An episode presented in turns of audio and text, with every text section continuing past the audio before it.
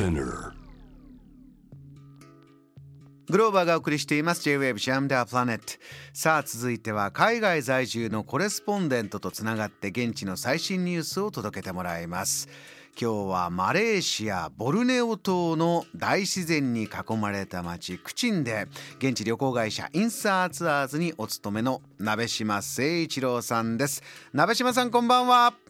はい、こんばんは。よろしくお願いしますえー鍋島さんはいつもですねあのこれいろんな方と世界中つないでるんですが他のコレスポンデントの皆さんとこう一味違うボルネオ島の大自然のニュースを伝えてくれる鍋島さん。ネイチャー鍋島と私は呼んでおります。心の中で。ありがとうございます。はい、今夜もまずちょっと早速ネイチャーニュースがあるそうで教えてください。はい、まず最初はですね、新しい観光名所になりそうなものが完成しました。どんなものですか？これはあのボルネオ島の北側にありますサバ州にえー全長630メートルの橋の拡張が完了しました。大きいですね。全長630メートル。どんな橋ですか？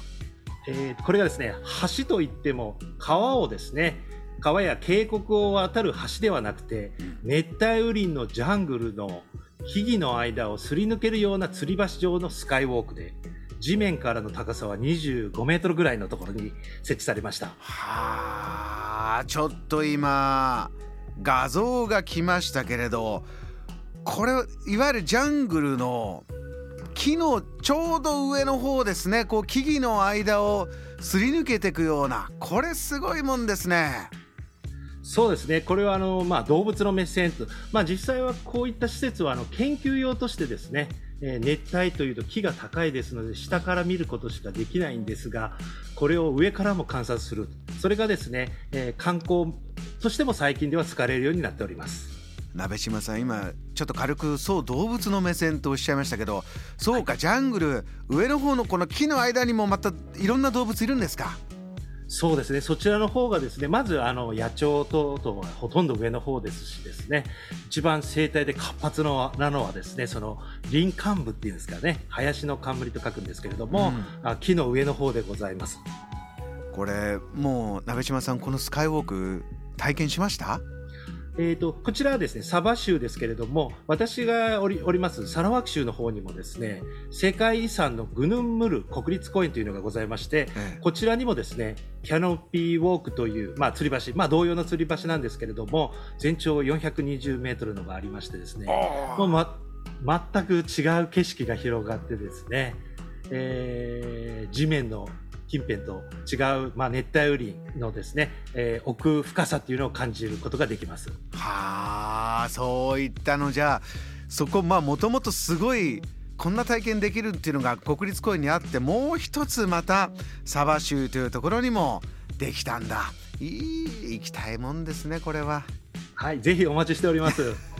どんどん今ねあの渡航もあのしやすくなっているというそういう情報もありますけれども鍋島さん他にも、えーちょっと現地からまた新しい最新ニュースあるんですって教えてください。はい、えーこれはですね、プチン市内の街中での話ですけれども、うん、カーフリーモーニングというのが始まりました。カーフリーモーニングこのフカーフリーっていうのはどういう意味ですか？あ、このフリーはですね、車はなしよっていうフリーですね。シュガーフリーお砂糖なしよみたいなカーフリー車はなしよのモーニング朝。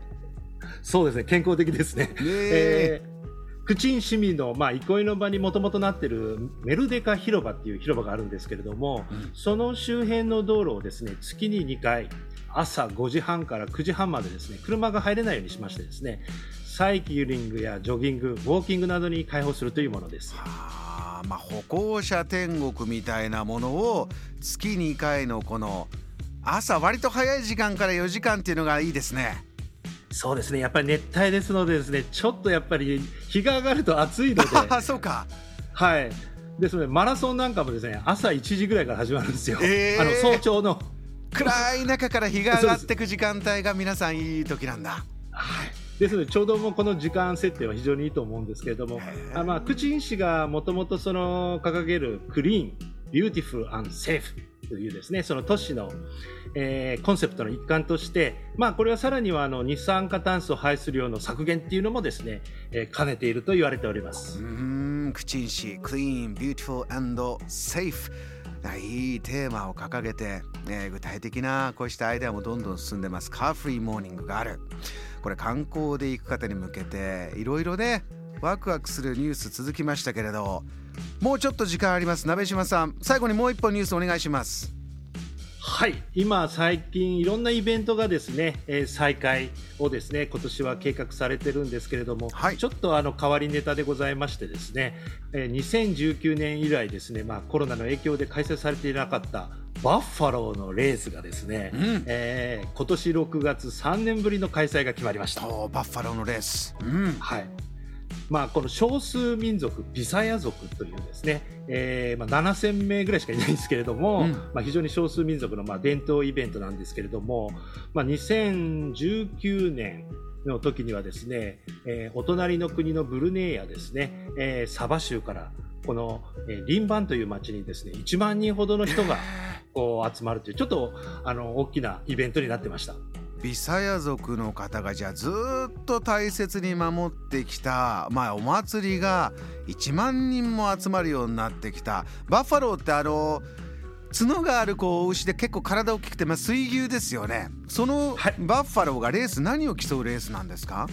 そうですね、あのまあ、一応、そのバッファローのレースはですね、まあ、水牛に、まあ、人が乗って周回トラックを回って速さを、まあ、競うものなんですけれども、まあ、人が上に乗ると結構暴れるのでですね、まあ、そんなに速いスピードではないですね。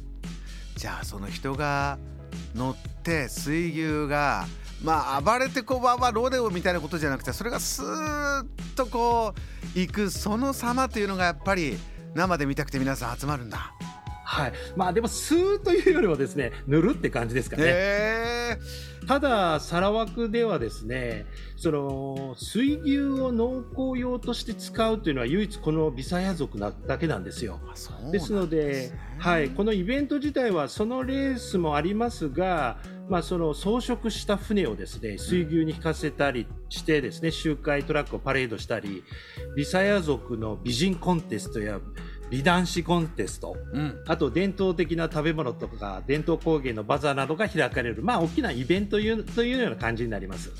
6月。6月ですからね、4月以降その新型コロナのレギュレーションも少しずつ緩和されていってもっともっとたくさん集まれるようになってるような、ね、そういった風になってるといいですよね。はい、えーと、マレーシアの渡航はですね、えー、一応4月1日からですね隔離なしでの受け入れが始まりますのでぜひですね、えー、この機会にマレーシアを訪れてみてはいかがでしょうか。わかりました。鍋島さん今夜もマレーシアボルネオ島からネイチャーニュースたっぷり伝えていただきました。またよろしくお願いします。はい。よろしくお願いいたします。ありがとうございました。ありがとうございました。今夜はボルネオ島、えー、ネイチャーニュースいつも伝えてくださいます。鍋島誠一郎さんにつなぎました。JAM The Planet.